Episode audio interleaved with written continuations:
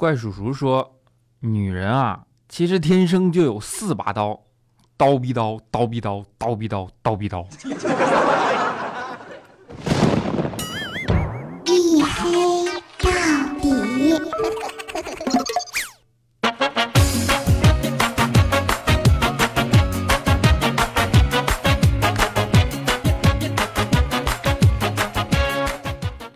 各位，欢迎收听啊，依然是由喜马拉雅没有赞助为您独家免费播出的娱乐脱口秀节目《一黑到底》啊，我是更新貌似从来不规律的隐身狗六哥小黑。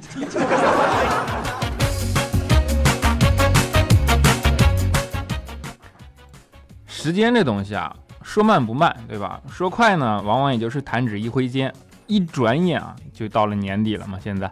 因为最近火车票的网购日期被提前到了两个月，对吧？可以提前两个月在网上购买，所以最近一打开手机啊，到处都是被什么抢春运票的消息刷屏，然后办公室里呢也到处都洋溢着回家倒计时的兴奋感，你们能想象到吗？大家忙碌了一年，对吧？不管工作如何，职场如何，攒了多少钱，有没有迎娶白富美，走上人生的巅峰，对吧？这都不管了。在这个时候，脸上写满的都是释然和期待，希望能够早日回家与家人团聚。啊，只有佳期一个人例外，因为他是唯一一个能够衣锦还乡的人啊，当然是松紧的紧。作为作为在外打拼的一份子啊，佳期这一年的成绩是非常明显的，真的用一首诗就能够很好的概括。啊，就是瘦小离家胖了回。啊，乡音未改肉成堆，儿童相见不相识，惊闻胖子你是谁？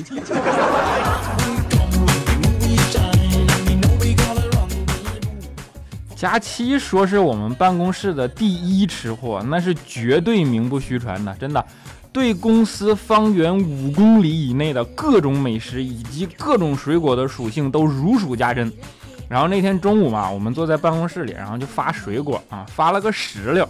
佳期当时就特别自信的跟我说：“说这颗石榴啊，至少有五百颗籽儿，你信吗？”我说：“那怎么可能？”佳期说：“绝对有啊，不信咱俩打赌。”我说赌就赌，我怕你不成。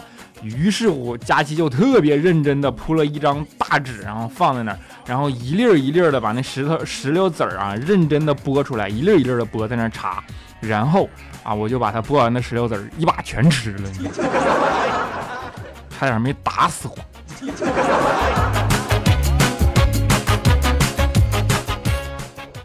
后来没办法啊，我被这货强逼着请他吃了顿晚饭，就在公司附近的一个饭馆嘛，点了个招牌的牛肉羹，结果吃着吃着吃出一根头发来，我刚想叫服务员，然后被佳琪一把给拦住了。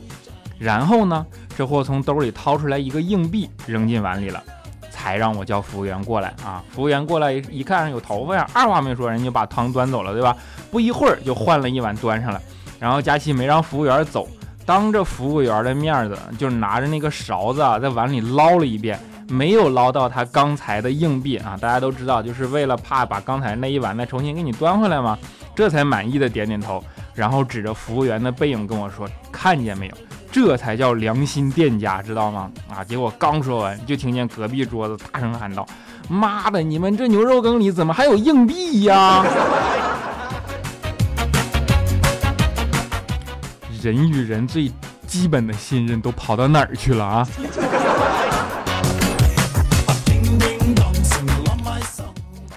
不知道从什么时候开始啊，好像这个社会的信任成本忽然就变得如此之高，真的。那天我在街上看到一个长发飘飘的美女啊，特别的自我陶醉，正在那个公交站的不锈钢站牌，就是每个公交站它那个站牌旁边不都是那不锈钢的架子吗？然后有那么大概二十厘米宽的样子吧，能反光啊，她在那照镜子呢。哎呀，那个自我陶醉呀啊！于是我就上去跟她说：“我说那个美女，你电话啊？”结果刚说完，她就特别不耐烦的跟我说了一句：“说不给我又不认识你。”我说不是啊，我说那个啊，还没说完，女的就跟我说不给，微信、QQ、陌陌都不给啊，我又不是那种人，对不对？当时我就急了，我说你电话他妈的！结果美女一听不干了，说怎么的？我不给你就骂人是吧？我说不是，我说你电话他妈的让人给偷了。还我又不是那种人，我都没有陌陌，你知道吗？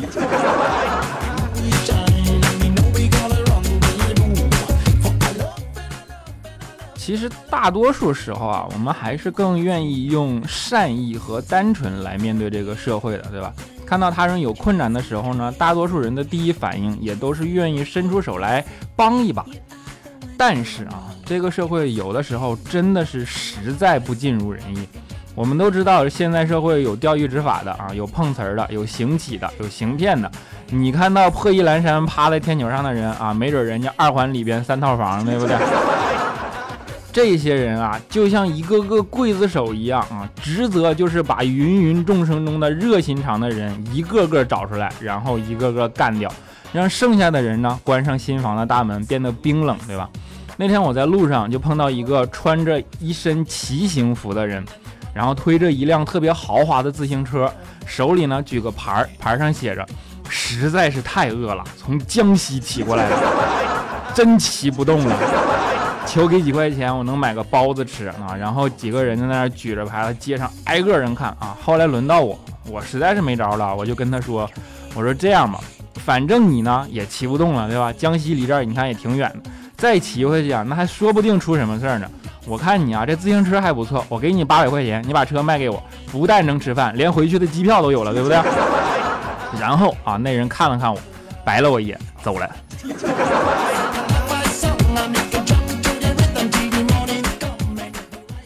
要说热心肠，其实我们办公室里还有一个人特别典型啊！你们可能不知道，我除了一黑到底呢，还客串了一档节目，叫做《那车我知道》。然后我们节目的女主持人云姨啊，就是个特别热心肠的人。云姨呢是个四川妹子啊，长得有点像汤唯，对不对？上大学的时候啊，他就跟班里的同学相处的都特别融洽。我们都知道，上大学考试的时候嘛，都有一个规定，就是迟到半小时不能入场，对吧？成绩一一律按零分算。云一有一次期末考试就是啊，早上九点考试，结果班上有个同学呢，九点三十一到了，迟到了三十一分钟。监考老师一看啊，就一把把迟到的同学拦在了外面，死活不让进来。这是一堂关乎毕业的大课啊，学分特别多。然后没办法，迟到的同学就在外面苦苦哀求啊。但是无论如何说什么都没有用。这时候啊，我们云姨侠义之心顿时涌上心头，当即拍桌子从座位上站了起来，然后把手机上的时间调成了九点二十九分，大声跟监考老师说：“老师，现在才九点二十九。”啊，班上的其他同学一看，也都学着云姨把手机调到了九点二十九，然后跟着附和道：“说没错，现在才九点二十九分，你让他进来吧。”当时监考老师一看，感动的热泪盈眶啊！这是多么团结的一个集体，对吧？于是当即眼含着热泪啊，把云姨他们手机都收了，所有人记零分。不作死就不会死呀！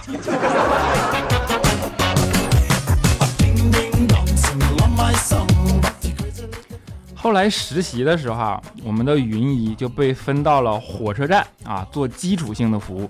就那天正好云姨值班嘛，一个腿脚不是很好的老太太过来问路啊，问云姨说：“小姑娘啊，上海南的火车在哪边坐呀？”啊，云姨一看老太太腿脚不方便啊，二话不说就直接把老太太扶了起来，然后用自己的工作证啊，通过贵宾通道把老太太直接带到了站台上。并且一直送上了去海南的火车，结果没过几天啊，车站就收到了一通投诉电话，里边的人情绪异常激动的跟他们火车站的站长说：“你们的人怎么可以胡乱安排啊？我们在上海南站等了一天都没接到人，后来好不容易打听打通电话才知道，老太太被你们给弄三亚去了。”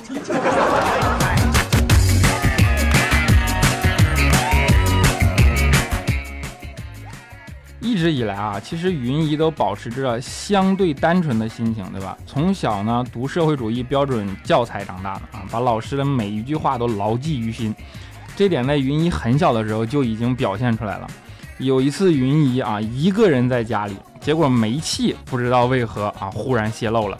一般这么大的孩子见到这种情况，那肯定都麻爪了，对吧？只有云姨自己临危不乱。因为当时云姨的脑子里不断的闪现出老师曾经教育过自己的话，遇到再大的危险也要沉着冷静，对吧？想到这儿啊，云姨站在原地冷静下来，然后大口的做了几次深呼吸啊，然后吸入煤气过量啊，中毒了。哎呀，没法说你。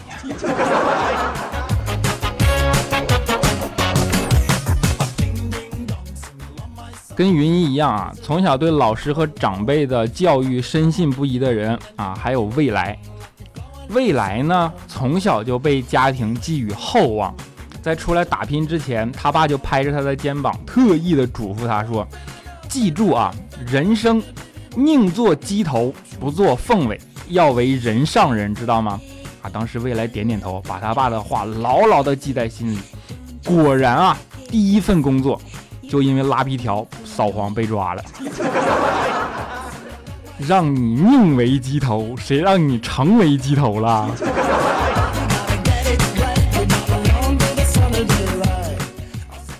其实你们从未来这个名字就能看出来啊，它寄托了一家人的厚望，对吧？名字这个东西啊，在悠久的中国历史文化中，其实自古就表达了愿望和寄托。啊，就像刘备的两个儿子，一个叫刘封，一个叫刘禅，对吧？合起来呢就是封禅，想做皇帝的心昭然若揭嘛，对吧？然后孙坚的两个儿子呢，一个叫孙权啊，一个叫孙策，合起来就是权策，对吧？啊，一看也不老实。你要是这样一看，那真是曹家的愿望就显得尤为的真实和坦诚啊！不信你们看他名字啊，你看曹操啊，曹仁、曹真、曹爽。多坦诚啊，对不对？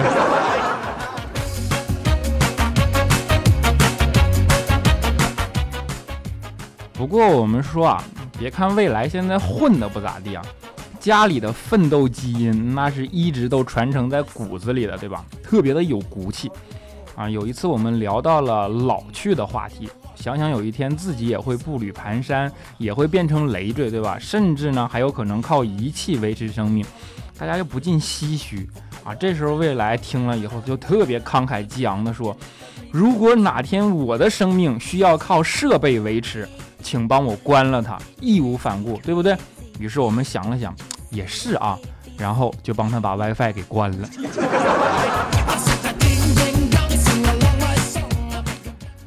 对于未来混的不咋地这件事儿啊，其实调调呢，他是有另外一套解释的啊。那天开会啊，调调就跟未来旁边啊，就跟未来说说，我跟你说啊，我最近啊学会了看手相，来来来，你把你手给我看看，我一看我就能知道运气如何啊。于是未来就将信将疑的把手递了过去，然后调调看了半天说，哎呀，你这手啊不好，漏财，你跟我的一样。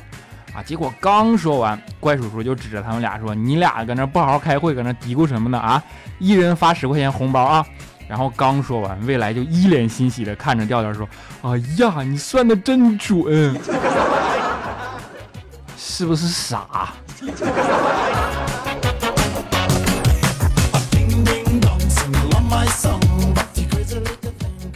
后来这不怪叔叔训完话了吗？现场一片安静，对吧？结果不知道谁呢，忽然放了个屁啊，声音特别长，大家顿时都沉默了，没有人敢站出来宣称对这个屁负责。看到这个场景啊，当时调调一脸幸灾乐祸，想笑又不敢笑啊。结果估计是最近感冒，直接憋出来一个鼻涕泡啊。怪叔叔看了看调调，然后就皱了皱眉头说。哎呀，算了算了，你想放你就放吧，你瞅你屁都给人整迷路了。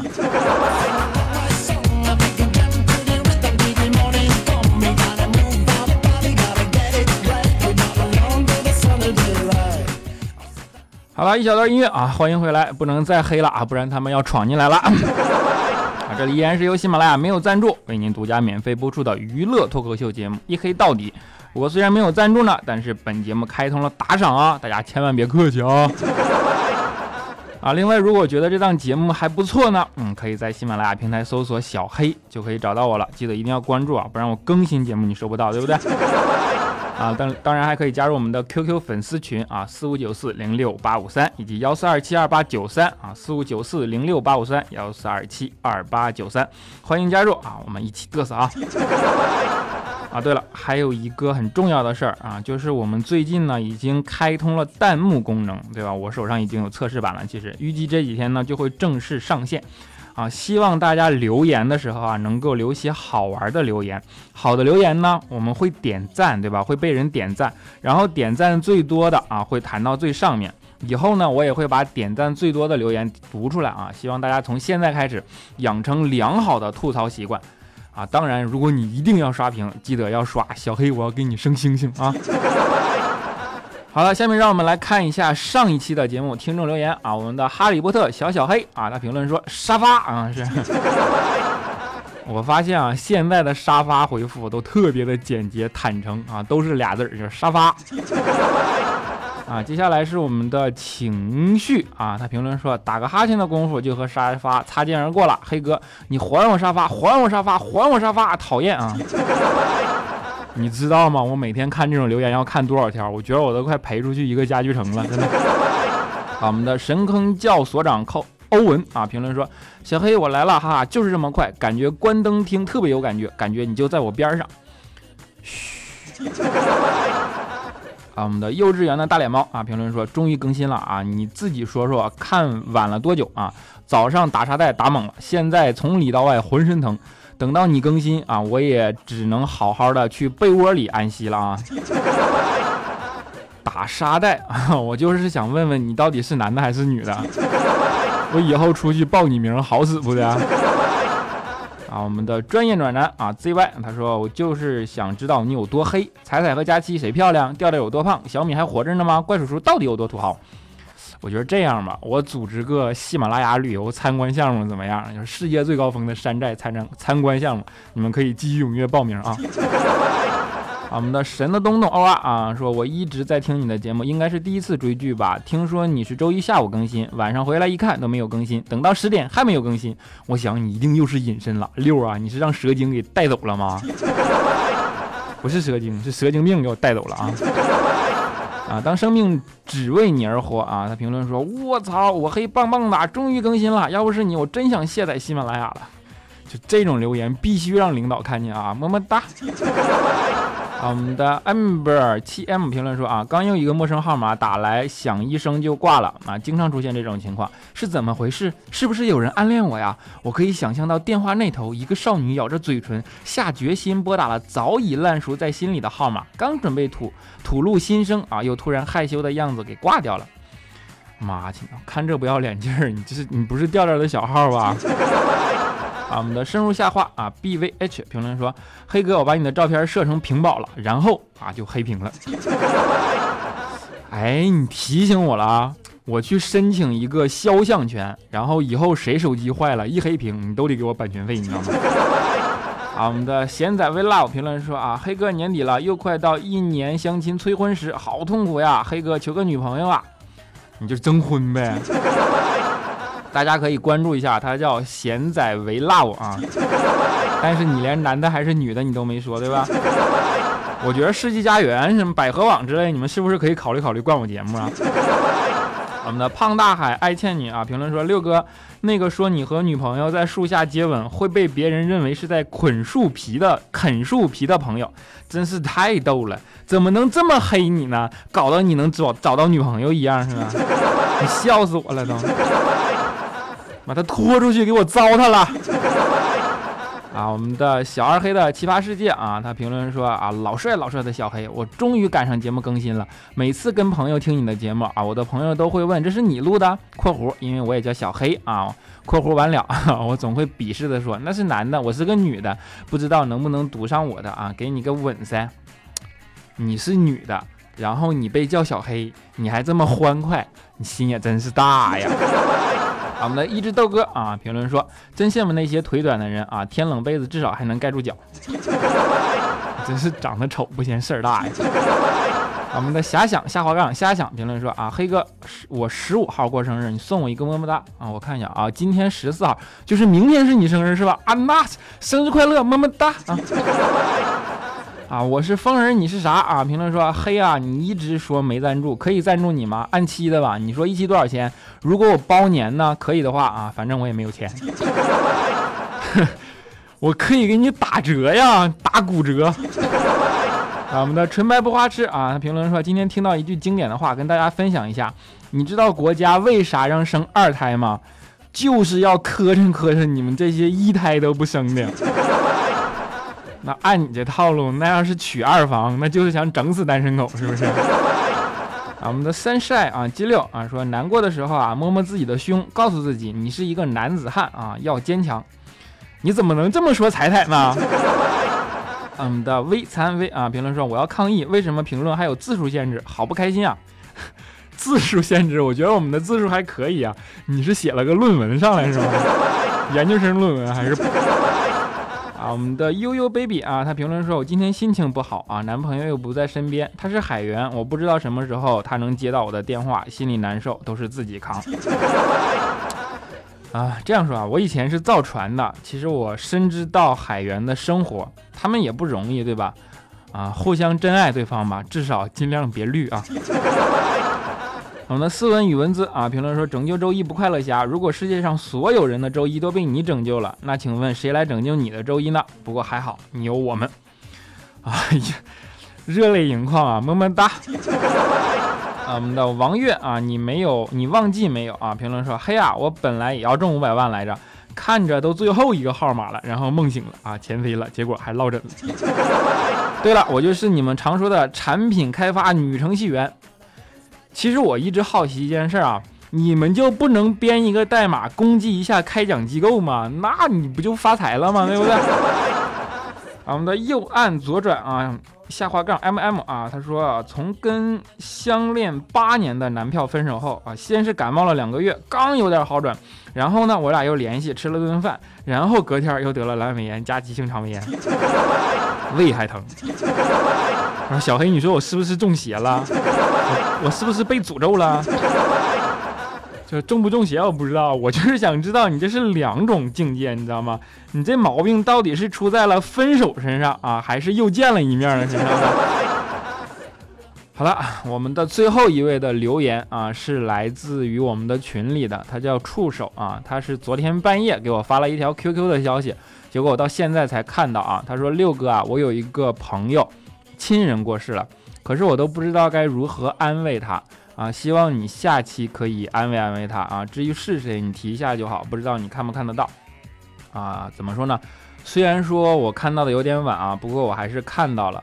安慰这件事，我觉得我们每个人的能力其实都办不到，我们只能说一句话，就是逝者已逝。然后我们活着的人一定要好好活着。呃，不要去想那些死牛角尖的事情，这一切没有想象的那么糟，对吧？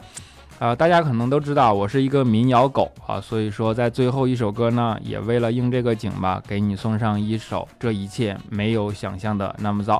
我们下一期节目不见不散。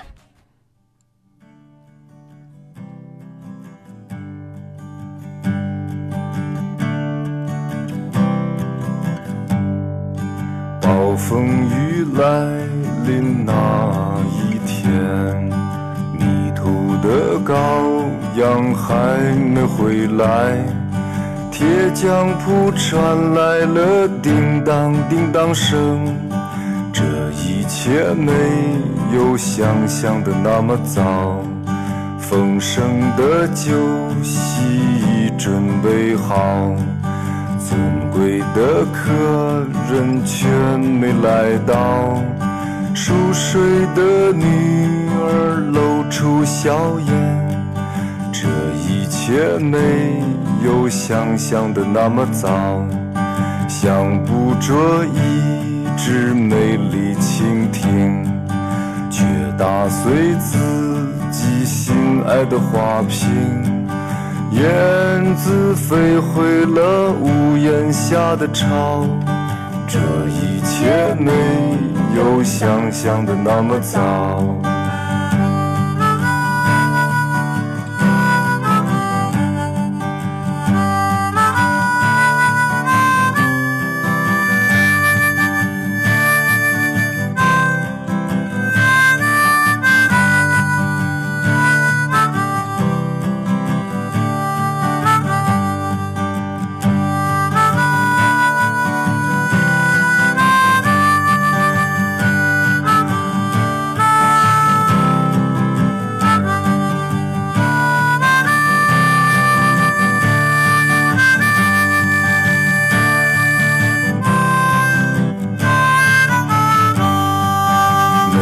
天都要精心的灌溉，兰花却一天天的垂败。